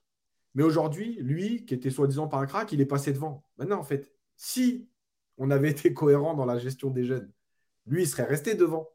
Tu vois, Zaire Emery, on va prendre vite fait Zaire Emery. Zaire Emery, il a 16 ans. Il est déjà dans le groupe pro. À 15 ans, il jouait déjà à la Youth League avec les U19. Aujourd'hui, il a 16 ans. Il a fait euh, trois matchs. Si d'ici la fin de saison, admettons, il joue un match et demi de plus, ça veut dire que cette année, il aura joué l'équivalent de 5 matchs. D'accord? 5 matchs sur 60. Dans une équipe qui, OK, s'entraîne avec des grands joueurs, mais euh, en fait, à un moment donné dans la saison, ne s'entraîne plus. D'ailleurs, Galtier l'a dit, on l'a dit tout à l'heure dans la, déclaration. Désormais, ça va être de la récupération. Donc, les joueurs vont plus s'entraîner. Donc, Zaire Emery, s'il ne s'entraîne plus, et si en plus il joue plus, comment il fait pour progresser? Ben, Il ne peut plus progresser. Et dans deux ans, on va te dire Ah ben, allez, Zaire Emery, vous avez vu Ça vaut rien en fait. Il n'a pas passé le cap. Euh, tiens, lui qui était à Lorient, il est passé devant. Ben oui, mais il y en a un qui a joué et un qui n'a pas joué. Voilà pourquoi les prêts, voilà pourquoi la gestion du temps de jeu, voilà pourquoi les clubs partenaires euh, ou satellites. Voilà, c'est tout ça qu'il faut gérer. Et en fait, Cherki, on va rentrer dans ce profil-là. C'est-à-dire, déjà, il s'imposait par Lyon. Mais à quel moment vous pouvez croire qu'il va prendre la place de Messi, Neymar et Mbappé? Ah Ensuite, Cherki, on le sait. Alors, certains disent, Yacine, que c'est pour préparer l'après-Messi. Euh, et aussi, il y avait la, la, volonté un peu de franciser le vestiaire. Exactement. Pourquoi pas? Maintenant, on sait aussi que Cherki, la proximité avec euh, Mbappé, euh, bah oui, elle joue là-dedans. Euh, et quand on dit ça, c'est pas c'est pas masqué. On n'est pas en train de révéler une info. Hein. Mbappé, quand Cherki, quand il s'est blessé et qu'il s'est fait opérer, la, mère d'Mbappé, elle a retweeté. on sait qu'ils échangent. Il l'a dit lui-même, Cherki, en conférence de presse. Oui, j'échange beaucoup avec Mbappé après mes matchs, etc. Donc c'est pas, on n'est pas en train de dévoiler une info euh, que. Oui, on dit, on, dit d'ailleurs que voilà, la, famille Mbappé a pris un peu sous son aile euh, Ryan Cherky. Voilà. Euh, c'est un joueur qu'ils qui, apprécient et il y a aussi le fait que un de ses conseillers est aussi très proche de de la famille Mbappé, qui, enfin, il, il, est, il, est aussi conseiller un peu de, de, de Faiza et de, de Kylian Mbappé. Donc c'est là aussi que se fait le rapprochement et c'est aussi on, a, on est surpris par le profil, mais on n'est pas surpris par le nom, Yacine. voilà, exactement. Et je répète encore une fois, et d'ailleurs, il y a quelqu'un qui vient de le dire en commentaire, EZ euh, e Wola, c'est que Cherki, il n'a pas les, caractéristiques du joueur qui manque au PSG. Il défend pas, il court pas quand il est. C'est un joueur qui joue quand il a le ballon. Mais on en a déjà 25 des joueurs qui jouent quand ils ont le ballon. C'est un joueur qui demande le ballon dans les pieds, donc qui n'apporte pas de profondeur. Encore une fois, c'est un très très bon joueur. Et peut-être qu'au PSG, euh, t'enlèves, on va caricaturer un peu, t'enlèves Messi, Neymar, d'accord? Et tu mets Mbappé avec un deuxième attaquant et tu mets Cherki là comme dans le rôle un peu de Neymar et tout. Pourquoi pas? Mais dans ce PSG-là aujourd'hui, il ne va rien apporter de plus ou en tout cas, il ne va pas combler les manques que tu as déjà. C'est pas le profil. On va aller sur Malcolm. Ah, ça, c'est Malcolm, ah, il a 25 ah, ans. Malcolm, ça sort. Bah, Comme je rappelle, hein, ça, pour ceux qui ne voient pas qui c'est, c'est l'ancien Brésilien qui avait un petit peu brillé à Bordeaux. Euh, qui, alors je ne sais plus s'il avait été à Barcelone ou devait aller à Barcelone. Il a été à Barcelone. Hein. Mmh. Voilà, il a été, ça n'a pas fonctionné et ensuite il, a, il est parti au Zénith euh, Saint-Pétersbourg. Donc pareil, moi je veux bien Malcolm. Tu vois, Malcolm par exemple, je vais, je vais et, je suis très sérieux. Pour moi, c'est un niveau au-dessus de Sarabia. Tu vois, euh, dans les caractéristiques, euh, dans la polyvalence, c'est au-dessus. Mais faire Malcolm pour faire quoi, encore une fois? Au-dessus, oui, je vois ce que tu veux dire, mais après, c'est oui, pas vraiment, c'est pas du tout le même profil, hein, c'est pas du tout la même chose. Sauf que Malcolm, sur un côté, effectivement, il sera peut-être plus percutant qu'un Serabia. voilà. il, aura il amènera plus de vitesse, de profondeur qu'un Sarabia. Voilà. Dire qu'il est au-dessus de Sarabia, parce que ce qu'a fait Sarabia à Séville et la saison qu'il a fait au Sporting, je suis pas sûr que Malcolm le, fasse. C'est, non, quand pour ça que je tempère un peu. Dans, les qualités individuelles. Dans le rôle dans lequel tu veux l'utiliser, en gros. Ouais, puis dans les qualités individuelles, c'est-à-dire que Sarabia, dans un collectif qui est huilé et tout, évidemment que je pense que c'est plus intelligent que ah Malcolm. Mais dans une équipe qui ne joue que sur les individualités, oui, oui, je comprends ce que projet collectif, les qualités, les qualités de Malcolm, elles sont au-dessus. Voilà, il, est très, il, est très PSG, euh, il est très PSG compatible. Exactement. Donc, euh, voilà, le problème, encore une fois, c'est que. Et moi, c'est ce qui me pose. Tu sais quoi? S'ils arrivent à faire un prêt sans option d'achat, je vais te dire oui, et tu sais quoi Banco. Vas-y. Maintenant, si c'est encore une fois un prêt, en nous expliquant que si le PSG euh, termine dans les 12 premiers de Ligue 1, l'option doit être levée et qu'elle coûte 35 millions, stop stop. C'est pas la peine d'y aller, stop, on arrête les bêtises maintenant. Parce que tu vas encore te retrouver avec un joueur avec un gros salaire, 50 contrats, 35 millions ou 20 millions, 25 millions à claquer l'été prochain, parce qu'une clause qui sera automatiquement levée. Et derrière, un joueur qui va euh, pas t'apporter grand-chose. Parce que, je répète, regardez l'argent qu'a la Première Ligue, les transferts qui sont faits en Première Ligue. À un moment donné, moi, je veux bien tout entendre sur le football. C'est-à-dire que oui, ça ne veut pas dire qu'un joueur qui est au zénith qui a échoué ou qui a échoué au Barça, ça ne veut pas dire qu'il réussira pas ailleurs. Mais quand même, il y a quand même plus de risques à ce que Malcolm échoue au PSG qu'il réussisse. Et ensuite, si personne ne s'intéresse à lui au zénith, non mais moi je veux bien qu'on. Enfin, il faut se poser les bonnes questions. C'est un mec qui est passé par le Barça, qui a 25 ans. On n'est pas, on n'est pas en train de parler d'un joueur qui a 29 ans, 30 ans, qui serait en fin de carrière. On est en train de parler d'un jeune de 25 ans, brésilien, qui est passé par le Barça. Personne ne le calcule. Encore une fois, il n'y a que nous. Quand même, il faut se poser les bonnes questions sur les profils qu'on est en train de.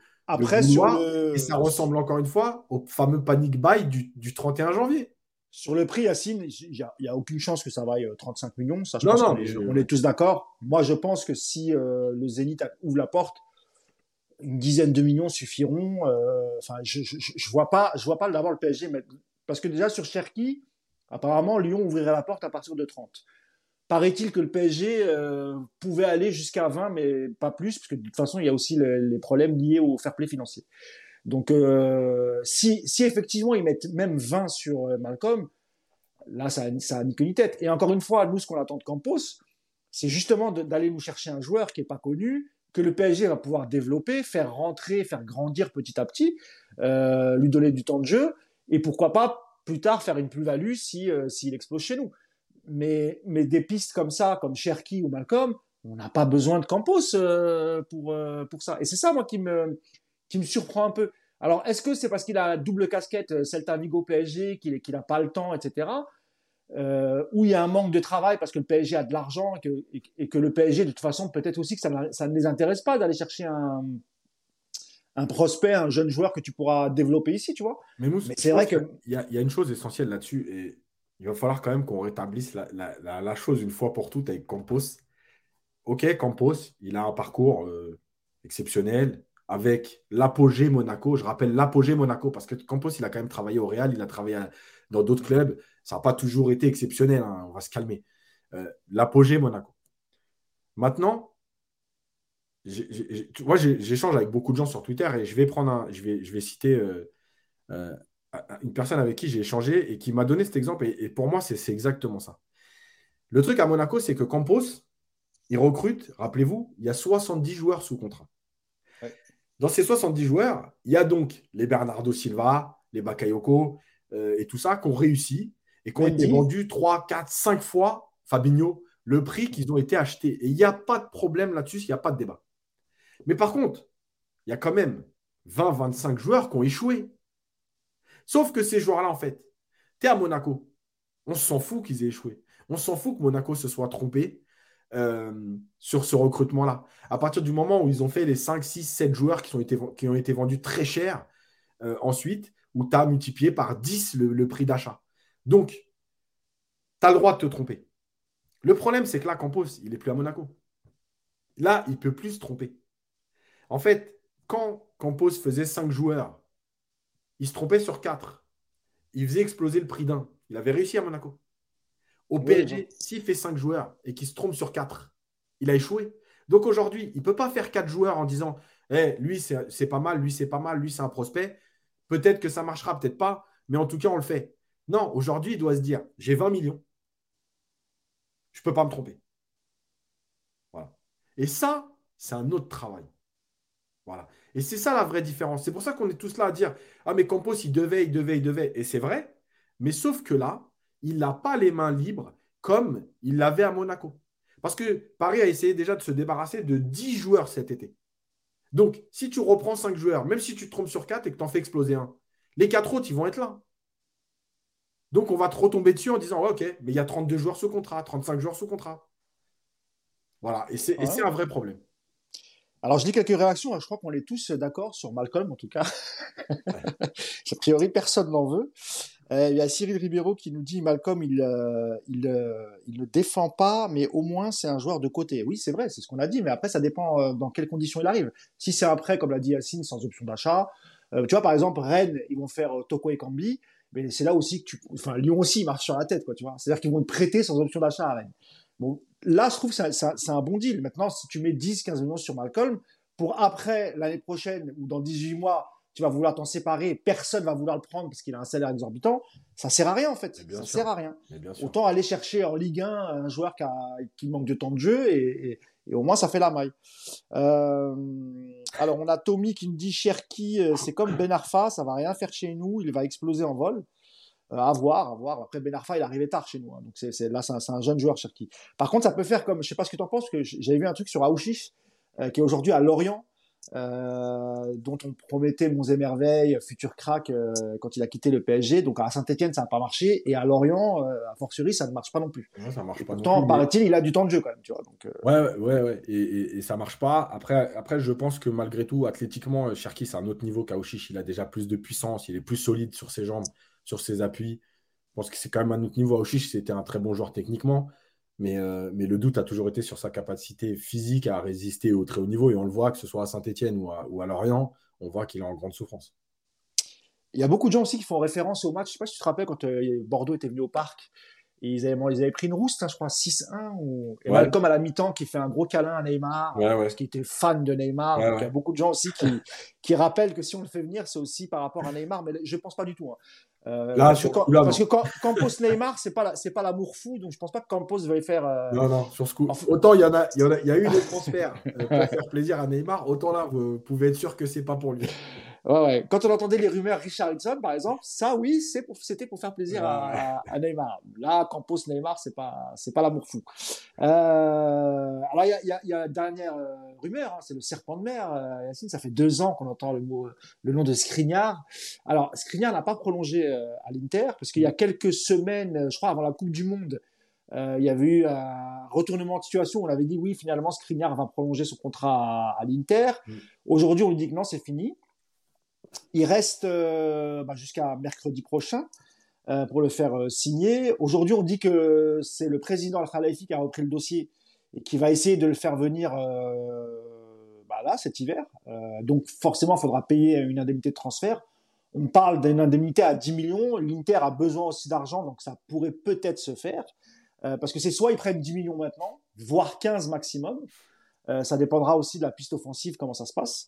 Euh, soit le joueur partira libre euh, l'été prochain. Et d'un autre côté, on, on, dit aussi que le, joueur n'est pas forcément chaud pour venir euh, cet hiver, parce que s'il vient cet hiver, il n'aura pas de prime à la signature, qu'il préférait peut-être partir libre. quoi qu'il en soit, on sait qu'il y a des problèmes en défense centrale, Yacine. Skriniar, bon, très bon défenseur central, Yass. Comment tu vois comment tu vois la chose si ça se fait par exemple cet hiver? Ça va redistribuer les cartes. On parlait de Ramos tout à l'heure, euh, forcément, euh, et puis on parlera aussi de Kim Pembe tout à l'heure, par ricochet. Euh, on avait vu une rumeur comme quoi il aimerait bien essayer de tenter de trouver une, expérience à l'étranger, Yacine, l'ami Kim Pembe. Mais si Skriniar arrive cet hiver, forcément, hein, Skriniar Marquinhos, ce sera la, ce sera la doublette, en tout cas face au Bayern. Alors, je vais être clair tout de suite. moi, je suis pas dans la hype Skriniar. Je sais que tout le monde nous le fait passer pour le, meilleur défenseur de l'histoire du football de l'univers. Beckenbauer. Moi, je, non, mais moi, je vous le dis, je, moi, je, je le trouve bon. Attention, je ne suis pas en train de dire qu'il est, nul. Hein. Mais moi, je ne suis pas du tout hypé au point de me dire, ah, s'il arrive, je vous préviens, tout va changer. Hein. Là, euh, c'est clean sheet sur clean sheet, euh, c'est réglé, Paris va gagner des matchs. Moi, franchement, je ne vois pas du tout ça. Donc, déjà, on va se calmer sur Skriniar. La deuxième chose, c'est que, euh, alors, je vais répondre à quelqu'un qui a demandé pourquoi c'est Al-Khalifi qui s'en occupe. Alors, ça va être très simple. Euh, c'est parce que euh, dans les dirigeants de l'Inter, et notamment autour de la famille qui a récupéré l'Inter, il y a des intérêts économiques, notamment sur des chantiers au Qatar. Donc, les liens entre l'Inter et le Qatar sont là. Et c'est aussi pour ça que c'est Nasser Al-Khalifi qui a pris le dossier en main c'est qu'en fait, euh, ils ont déjà échangé avec les propriétaires ou le frère du propriétaire, je ne sais plus, quelque chose comme ça. Euh, c'est la famille Zang, je crois. Ouais, voilà. Donc, euh, bah voilà, on vous a donné des chantiers au Qatar, les relations sont différentes que quand c'est juste club à club. Donc, c'est pour ça que c'est Nasser qui s'en occupe. Et ça avait déjà été le cas, Yacine, ça avait déjà été le cas l'été dernier. Hein. Ils ouais, ouais, occupés, mais ils n'avaient pas réussi à le faire. Voilà. Skriniar, ça fait donc 3, 4 mercato. Alors, je vais expliquer le vrai problème aujourd'hui de Skriniar, c'est que, en gros, tu t'en as parlé, Mousse, un petit peu déjà. Mmh. En gros, Skriniar, soit il est transféré cet hiver et il aura une prime, évidemment à la signature, mais qui va tourner à 5 millions d'euros. Soit il est transféré cet été, il est libre et sa prime à la signature, elle sera de 20 millions. Donc déjà, le joueur, je pense qu'il n'est pas sur la même longueur d'onde que le PSG qui veut le recruter à tout prix. La deuxième chose, c'est que Skriniar, apparemment, il aurait une ou deux offres d'Angleterre et qu'il aurait demandé au PSG de s'aligner. Alors moi, je vous le dis tout de suite, si le PSG a réellement envie de changer de politique, euh, d'image, parce qu'il faut savoir que dans le milieu, les, agents disent, tu veux te gaver Tiens, contacte le PSG, tu vas te gaver. Donc là, si tu as envie, tu dis à Skriniar, non, non, mais moi, je m'en fous de la proposition de Liverpool ou je ne sais pas qui. Voilà ce qu'on te propose. Si ça te plaît, c'est bien. Si ça ne te plaît pas, bon courage à Liverpool, bonne saison. Voilà, à un moment donné, il va falloir arrêter de s'aligner tout le temps sur les pseudo-offres des autres clubs. Et puis, il y a une chose essentielle, c'est que avec euh, je vais reprendre les propos de Galtier. Ruiz et Solaire sont arrivés le 31 août. On n'a pas pu les intégrer parce que bah, il faut un temps d'adaptation, parce que les automatismes euh, avec d'autres joueurs, eh ben, il faut les travailler, ça ne vient pas comme ça. Donc, on est en train de nous expliquer que Skriniar, qui signe le 31 août, le 14 février, donc dans 14 jours pile, les automatismes et tout, c'est bon avec euh, la défense et avec le PSG pour jouer au Bayern. Donc, on nous explique que tous les joueurs qui sont venus, il y avait un temps d'adaptation, qu'il faut travailler l'automatisme et qu'il euh, euh, te faut de, 3, 4, 5, 6 semaines. Mais on est en train de nous dire que si on fait screener le 31 janvier, dans 3, dans jours, tous les problèmes du PSG défensif sont réglés. Ah, mais sinon, si ça fait 3 mercato, 4 mercato que tu es sur Skriniar, Comment, encore une fois, tu peux attendre le 31 janvier pour te réveiller? Voilà. Et puis, quand contre le Bayern, il va passer au travers, on va nous dire Ouais, mais il vient d'arriver, on n'a pas eu le temps. En plus, on enchaîne les matchs. Donc, à l'entraînement, on ne s'entraîne pas, on n'a pas le temps de travailler. Ah, moi franchement, je ne sais pas comment ça travaille dans ce club, mais c'est compliqué. Alors, avant de revenir sur, euh, sur euh, euh, j'ai reçu un message de notre ami Pablo Galejo euh, tu sais, qui gère un média sur le, le Real Madrid et qui est aujourd'hui aussi journaliste pour Flashcore, il me semble, euh, qui nous dit bah, Salut Pablo, en tout cas, parce qu'il nous, il nous regarde. Je sais pas s'il nous regarde encore, mais en tout cas, il, m'envoie un petit message, puisqu'il il veut nous donner quelques petites précisions sur, euh, sur Ramos. Et puis, comme c'est un journaliste qui a vraiment suivi le Real Madrid, donc je vais vous lire le message. Bon, déjà, super live, les gars, tu as raison. Euh, merci beaucoup. C'est gentil. euh, alors, il dit Ramos a souvent été à la ramasse sur le repli défensif et sur l'intensité des adversaires. Je pense au match contre l'Atlético de Madrid face à Diego Costa où il était souvent mis en difficulté et devait faire des fautes pour s'imposer. Ou d'autres matchs quand le Real jouait à l'extérieur, Séville par exemple. On prenait souvent l'eau car il ne tient pas la baraque, il se fait prendre souvent dans le dos, etc. C'est son grand défaut, être solide et bon sur la durée. Par contre, c'est un joueur d'instant et de moments importants. Euh, les demi-finales, euh, il répond présent constamment. Il peut faire six mois pourris en Liga et arriver euh, en demi en LDC. Je vais pas lire tout le message, mais on comprend globalement. Et merci beaucoup, Pablo, pour ton, pour ton petit message. Ça nous permettrait aussi de, de, de, de préciser sur, euh, sur euh, Sergio Ramos. Et, puis, bah, j'espère que tu viendras nous voir. Tu feras un, podcast avec nous. ça sera avec un, avec un grand plaisir, mon ami Pablo. Vas-y, As. Il y a un commentaire là, qui me dit donc c'est OK, OK, ça fait deux mercato qu'on est sur Skriniar, tu extrapoles. Mais Mousse, tu t'en rappelles depuis quand on a fait les papiers sur Skriniar, les premiers? Non, non, Skriniar, je, je, confirme parce qu'on avait fait pas mal de papiers ah Depuis Leonardo ça fait, ça, ça, fait longtemps. Et à l'époque, euh, l'Inter en voulait 70, Paris ne voulait pas payer, etc. Non, non, c'est vrai. Mais après... le quatrième mercato. Le ouais, tu comptes hiver, et été. Hein. Et, encore une fois, Yacine ne dit pas qu'il est mauvais. Hein. non, non, non, non, Et, avec l'Inter, il a fait des saisons incroyables. C'est un excellent défenseur. Simplement, c'est sur le timing. Euh, là, je pense que c'est ça que tu voulais dire, Yass. C'est-à-dire, même s'il arrivait là, par exemple, au dernier moment, mercredi, euh, il, aura peu de temps pour euh, avoir une complémentarité euh, avec Marquinhos, parce que forcément, il serait associé à, à Marquinhos, à moi et Yacine. Tu me diras ce que tu en penses. Peut-être, en intégrant Skriniar, peut-être revenir à cette défense à 3. Je ne sais pas si c'est jouable d'ailleurs, Yass. Et qui serait le troisième? Ramos, forcément. Bah, Ramos à gauche. ah là, c'est ça. Donc voilà. Donc, voilà, donc, c'est une possibilité, ça aussi. Bah ouais, mais le problème, c'est que ça veut dire qu'il faut que tu te réadaptes à Ramos à gauche que Marquinhos retrouve des repères avec Skriniar, que Hakimi trouve des repères avec Skriniar dans son couloir. Mais, c'est pas Tout ça en trois semaines, quoi. C'est pas sérieux. Même pas. 14 février, il reste deux semaines. Ouais, deux semaines. Deux semaines. Bon, bah, écoute, on, verra. Il reste, je le disais, il reste le temps de ce week-end, plus bah, jusqu'à mercredi, cinq jours, hein, pour faire euh, avant la clôture du, mercato hivernal. Dernière info transfert, on parle aussi euh, peut-être du, départ de Kyler Navas, euh, Yas. C'est triste pour Kyler Navas, qu'on a beaucoup aimé. On a beaucoup aimé, en tout cas, les deux premières saisons avant que euh, Donnarumma euh, arrive. Euh, encore une fois, Paris ne pouvait pas laisser passer l'occasion de prendre Donnarumma gratuit, enfin même si c'était pas vraiment gratuit parce qu'il y a une grosse prime pour pour feu Mino Raiola. mais c'est vrai que c'est triste. Hein, on parle d'un départ vers Nottingham Forest. c'est mmh. ça, Yassine c'est ça. C'est Nottingham Forest. parce qu'on avait parlé de la rumeur en Arabie Saoudite. bon après, moi, je peux comprendre que Kyler Navas, euh, voilà, il veut du temps de jeu, euh, il c'est encore un gardien performant, même si ces derniers temps, il n'a pas accepté, enfin, il n'a pas trop accepté la concurrence avec, enfin, plutôt de repasser numéro 2. Euh, il y a eu la concurrence sous Pochettino, voilà, ça a été du moitié-moitié. On a vu comment ça s'est passé à Sim, c'était pas, c'était pas terrible, mais pour les deux gardiens. cette année, c'est Donnarumma qui est, qui est, titulaire. Navas a eu la, Coupe de France. Bon, c'est, si ça se termine comme ça, c'est un peu triste. On, l'aimait beaucoup, euh, notre ami euh, Kyler Navas, euh, Yas. Ouais, franchement, il n'y a, y avait rien à lui reprocher. Ces matchs, il a fait des, il a fait des matchs énormes. les deux premières saisons, il a été exceptionnel. notamment, on peut penser au Final Form, mais même surtout, on peut, au Final 8, on peut penser surtout D'ailleurs, il avait été blessé, remplacé par Rico en demi-finale. on peut penser surtout au match du Bayern où il avait été juste euh, exceptionnel, énorme, tout ce que tu veux. Euh, voilà, ouais, c'est triste aussi comment ça finit. Tu as l'impression un peu dans l'anonymat, il faut s'en débarrasser, entre guillemets. Enfin, voilà. Maintenant, je pense que malgré tout, la, situation était intenable pour lui. Je pense que aussi, elle était compliquée pour Donnarumma parce que, parce que encore une fois, les gardiens, euh, quand tu te dis, oh, j'ai pas le droit à l'erreur parce que la, prochaine, la première erreur, on va me parler de Navas.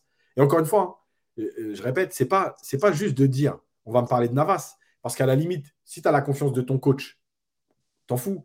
Mais, mais tu le sais que tous les médias, enfin, c'est pas ton coach plutôt qui va t'en parler, c'est les médias, c'est les supporters qui vont dire Ah ouais, mais Navas, il faisait pas ce genre d'erreur, et Navas, il était meilleur, et Navas ceci, et Navas cela. Euh, c'est pesant. Même si tu as la confiance de ton coach et que le coach te dit T'es numéro un, de toute façon, il n'y a pas de débat. Il n'y a pas de concurrence. Moi, je te dis, tu es numéro un voilà, je pense que le départ de, Navas peut euh, libérer un peu Donnarumma. Oui. Euh, en tout cas, on l'espère. Euh, Est-ce que ça peut libérer Rico aussi? Et, le, Tellier. non, mais voilà, après, je pense que la situation, elle était intenable. Et honnêtement, même si c'est égoïstement, on peut se dire que d'avoir Navas en deuxième gardien, pour nous, c'était exceptionnel bon, voilà, le mec, il mérite de jouer. Il, a un certain âge, il faut qu'il profite. Et euh, moi, je ne moi, je suis pas pour garder les, les gardiens, tu sais, sous prétexte que euh, tu as l'argent pour le payer et qu'il faut absolument que tu le gardes. Voilà, le mec, il a fait le job. Il a marqué le PSG, même s'il n'est pas resté 10 ans, il a marqué le PSG par son comportement, par, euh, par son jeu, par ses prestations. Voilà, mais bonne continuation. Et surtout, et, franchement, je préfère qu'il a joué à Nottingham plutôt qu'il se fasse chier sur le banc du PSG. Euh, et surtout, euh, surtout, Yacine, il avait la confiance à l'époque des défenseurs. Et, on, avait souvent eu ce débat où les défenseurs, quand tu as un gardien comme Navas derrière, et eh ben, voilà, tu peux, t'es plus serein, tu fais moins de boulettes parce que tu sais que même si tu te trouves derrière, t'as, t'as Kyler Navas, ce qui n'était pas forcément le cas avec euh, notre ami euh, Areola par exemple, tu vois, ou bien euh, Kevin Trapp, tu vois. Bizarrement, il n'y avait pas la même confiance. Et la deuxième chose sur Navas, pour finir sur Navas, on parlait de la première ligue tout à l'heure, tu vois, il a un énorme salaire au, au PSG et un club comme Nottingham Forest qui, ne fait pas partie du, du Big Five ou du Big Six, comme, ça, comme vous voulez eh ben, euh, eux auront les moyens peut-être de s'aligner sur le, sur le salaire. Mais apparemment, déjà, oui, puisque c'est ce qu'ils prennent en charge. Bah, évidemment, je pense que. Alors après, je ne sais plus combien de temps il lui reste. Hein. Bah, je crois que c'est. Je sais pas s'il était en fin de contrat là ou encore s'il lui restait encore un an. Non, Navas, il lui reste euh, encore un an. D'accord, donc il y aura peut-être une petite indemnité de, de transfert, je pense, puisque les Anglais ont les moyens. Pareil, hein, il reste jusqu'au 1er février pour Navas pour, euh, pour quitter le, PSG. Et du coup, bah, on se retrouvera avec Donnarumma numéro 1. effectivement, peut-être que lui, ça lui permettra d'être beaucoup plus serein parce que euh, c'est Rico qui est derrière. Et que c'est pas, c'est pas vraiment le même euh, level. C'est peut-être la même taille au niveau. ils sont très grands tous les deux, mais c'est pas le même. Non, Donnarumma, il est vraiment à un autre niveau. Mais... Ouais, ouais, c'est pas le même, c'est pas le même niveau. Si on peut lire deux commentaires parce qu'il y en a un qui est marrant parce que c'est Dada 57 USA donc je pense qu'il est là-bas. Donc euh, bonjour aux États-Unis. Euh, et là, Navas part et Donnarumma se blesse, c'est écrit d'avance. Alors effectivement, mais c'est tellement, tu sais, c'est tellement le PSG, c'est-à-dire que, tu sais, je l'ai pas dit, mais on l'a tous pensé. Navas part, Donnarumma. Enfin, tu vois, c'est tellement. Ce club, il nous, rend, il nous rend quand même fou. Mais, mais évidemment, on ne l'espère pas. Mais bah, sinon, ça sera Rico. Rico qui avait, qui, tu vois, qui avait fait le, le, remplacement euh, en demi-finale quand Navas était blessé. il, fait, il fait un peu peur, Rico, c'est vrai. sinon, c'est le Tellier. Hein, et le deuxième, c'était euh, Yacine. Est-ce que le fait de ne plus avoir de concurrence ne va pas l'entraîner vers un relâchement? Alors, j'ai envie de te dire, euh, si c'est un joueur de champ, peut-être. Mais euh, les gardiens, ils ont vraiment un mode de fonctionnement qui est à part. Euh, et, euh, que ce soit tous les gardiens, hein, Bernard Lama, Fabien Barthez, Bouffon, etc., ils t'expliquent tous qu'eux ont besoin, contrairement aux joueurs qui peuvent se relâcher quand il n'y a pas de concurrence, un gardien, lui, il a besoin de pas de concurrence pour être serein. Voilà. C'est deux profils de postes différents. Alors, encore une fois, hein, moi, je ne sais pas, je ne détiens pas la vérité. Peut-être que dans deux mois, Donnarumma nous aura fait trois, trois, déchirés. il sera déchiré trois fois pendant le match et je te dirai autre chose. Mais euh, ce que je veux dire, c'est que enfin, les gardiens, ils fonctionnent différemment. Voilà. Donc, ce n'est pas tout à fait pareil avec la concurrence. Euh, dernier thème avant, euh, avant qu'on se quitte, Yacine, c'est la fameuse polémique sur le capitana ou le vice-capitana. Voilà, il y a toujours, il se passe toujours quelque chose au, PSG. tout démarre en fait de, parce qu'on a vu que successivement Mbappé avait eu le, brassard de, de capitaine en l'absence de, de Marquinhos et en l'absence de Kimpembe, euh, évidemment, parce que sinon c'était c'était Kimpembe qui prenait le relais de, de, Marquinhos. Et, euh, et, je crois que la, question avait été posée à, Christophe Galtier euh, en le moment qui, qui, était vraiment le, vice-capitaine, il avait répondu que euh, bah, que c'était que, ça allait être Mbappé, qu'il avait eu une discussion avec avec Kimpembe, qu'il avait que Kimpembe avait très bien compris les choses, etc. Euh, bah, coup de tonnerre, je crois que c'est deux jours après, il met une publication sur Instagram en disant que qu'il lisait beaucoup de choses et que c'était faux, que personne ne l'avait prévenu de rien. Euh, donc il y a polémique sur les réseaux. Euh, bah, beaucoup en ont voulu à Kim Pembe de ne pas avoir réglé ça en, en interne. Donc ça prouve aussi que peut-être il n'y a pas énormément de communication, parce qu'effectivement il aurait pu tout de suite en parler à Galtier, voire à Mbappé, etc. Et donc pendant la conférence de presse, Yacine, la question a été posée à, Galtier. Si tu peux lire la réponse, euh, Yass. On va faire un point très précis. Déjà, je fais mon mea, mon mea culpa car je me suis mal exprimé lundi. Les choses sont claires. Kylian fait partie des vice-capitaines de ce groupe.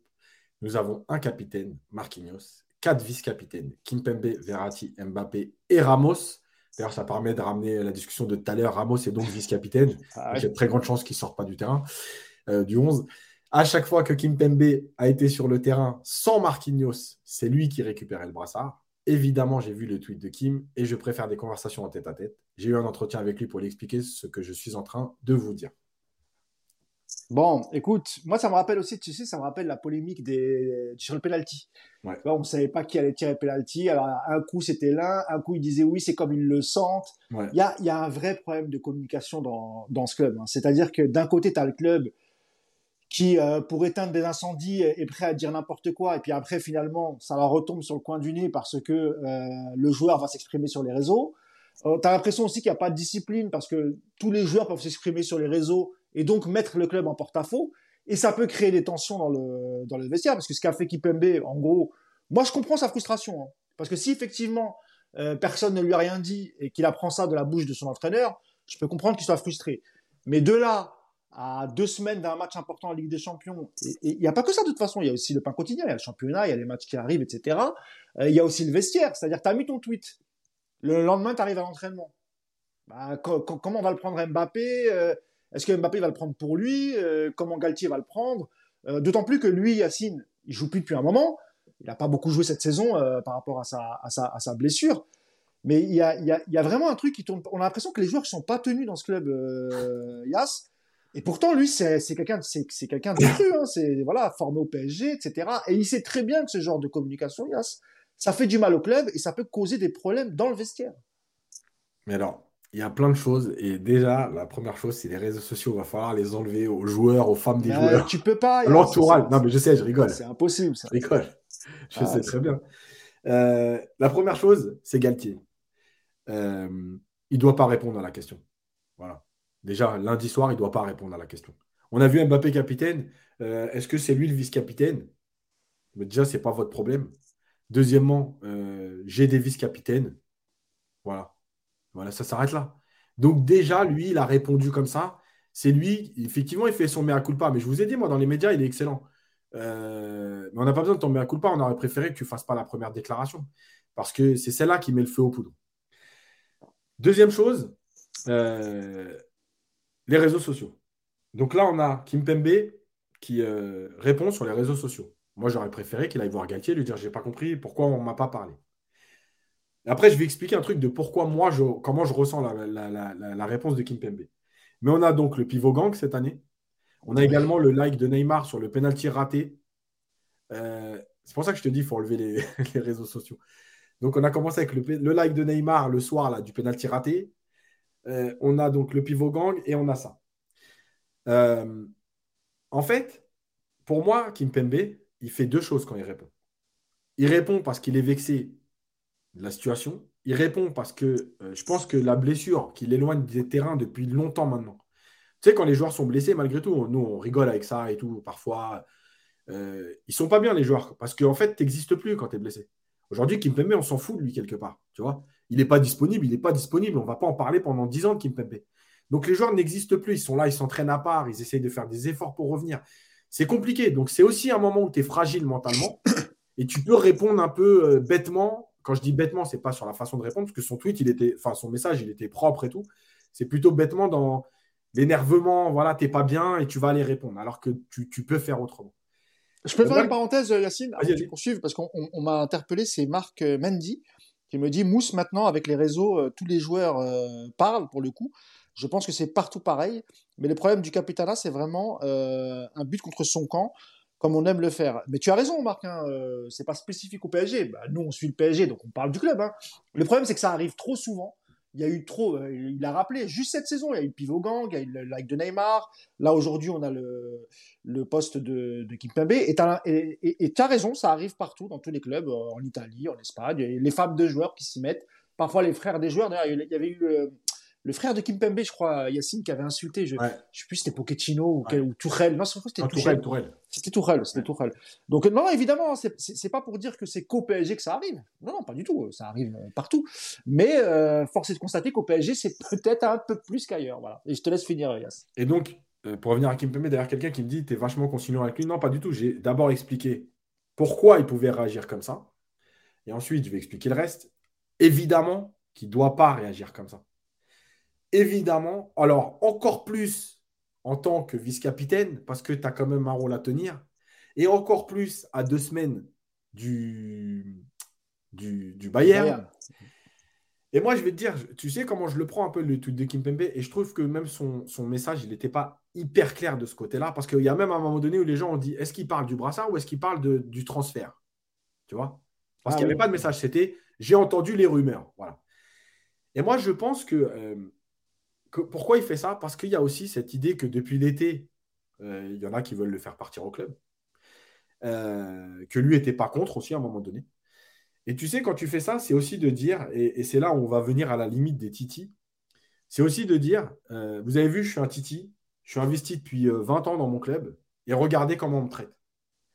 Et en gros, ça te permet aussi de dire, quand tu vas partir, bah, pas, moi j'ai tout fait pour rester, mais à un moment donné, on n'est pas considéré, et ceci et cela, tu vois. Parce qu'il ne faut jamais oublier que les joueurs, les réseaux sociaux, ok, c'est un divertissement, mais c'est aussi des messages que tu fais passer comme un coach en conférence de presse. Et là, c'est de dire, bah, regardez comment on me traite. Genre, en gros, on m'a pas prévenu que j'avais plus le brassard. Euh, euh, et, pourtant, moi, mon club et tout. Parce que Kim Pembe, ce qui est paradoxal dans son message, c'est que il attaque le club et il finit par mais je, reste, je respecterai toutes les décisions du club. Bah non, mon pote, tu ne respectes pas les décisions du club. Sinon, tu auras accepté la décision et tu n'aurais rien dit. Tu vois ce que je veux dire? Donc, en fait, c'est tout ça qui est paradoxal. Euh, les joueurs, ils sont, toujours entre, ils sont toujours en train de manier un peu les supporters, euh, leur image, euh, leur susceptibilité, les conflits aussi avec d'autres joueurs. Sauf que là, Yassine, sauf que là, ça s'est retourné contre lui, parce qu'on a bien vu sur les réseaux que la plupart des supporters lui en voulaient et ils n'ont pas pris sa défense. évidemment. Ils lui en voulaient d'avoir créé une énième polémique. Et peut-être que lui, effectivement, Yassine, hein, peut-être que lui s'est dit, ouais, je vais mettre les supporters dans la, la, poche, parce que tu te rappelles, on a vu un peu, un peu le même, euh, la même chose, même si Mamadou Sakho n'avait pas fait de bruit à l'époque. Mais c'est vrai que quand il est parti, il y avait beaucoup de supporters qui disaient ouais, c'est un titi du club, euh, on aurait bien voulu qu'il reste, etc. Or, euh, bon voilà, il y avait à l'époque, il y avait Alex et mm. ouais, il y avait Alex et, et comment il s'appelle, Thiago Silva. Ouais. Et Alex et Thiago Silva, c'était une charnière monstrueuse. Enfin, franchement, euh, voilà. Bien sûr. Mamadou Sakho. Et en plus, ils l'ont super bien vendu à Liverpool. Je crois qu'ils étaient pas loin des bah, millions d'euros. Euh, bah, après, lui, il n'avait pas fait de polémique. Hein. C'est vrai, il est parti proprement. On connaît l'attachement du club à, enfin, de Mamadou Sakho pour le, le, Paris Saint-Germain. Et c'est vrai que Kimpembe, on sent une amertume, Yacine, on sent quand même un, voilà, il est, il est déçu. Et, et, et, pour faire le rapport avec Skriniar tout à l'heure, ça peut aussi pousser euh, Kimpembe vers la porte parce qu'il a une vraie valeur, il a une vraie valeur marchande euh, pour le coup. Et on sait que par exemple, il y a plusieurs clubs de première ligue qui ont toujours euh, surveillé plus ou moins la, situation. Lui a toujours dit qu'il voulait rester au PSG le plus longtemps possible. Mmh. Aujourd'hui, il constate aussi que quelqu'un comme Ramos arrive au PSG, qui, qui, gratte du temps de jeu, etc. Et sa blessure, ça peut être aussi ça, Bien sûr. Ça peut moi, être dû à, la blessure, à la concurrence, etc. Vrai, la blessure, mentalement, elle lui a fait du mal. Parce que, euh, encore une fois, tu es éloigné des terrains depuis plus de trois mois, tu as raté la Coupe du Monde. Euh, mentalement, tu ne dois pas être bien. Voilà. Euh, il y a la Ligue des Champions qui revient, tu n'es pas prêt, parce que le match aller, je vous le redis, c'est pas possible qu'il soit prêt. je vais terminer sur deux petites choses, Mousse. Ah, parce qu'il y a une question sur est-ce que le club peut faire signer une clause, en gros, par rapport aux réseaux sociaux? En fait, c'est très simple. C'est la prime d'éthique qui peut sauter. Voilà, si le club considère que c'est une attaque envers le club ce qui a été posté sur le réseau, eh ben, ils vont voir Kimpembe, ils vont lui dire bah, écoute, ta prime euh, d'éthique euh, va sauter parce qu'on euh, on considère que tu as attaqué le club. Donc c'est un peu ça la clause, c'est-à-dire ok, vous avez le droit de faire ce que vous voulez, mais nous, on peut vous enlever une partie des primes. Et je voulais finir sur deux trucs sur le brassard. déjà, le brassard, je trouve que les joueurs, ils en font un truc qui est trop important aujourd'hui.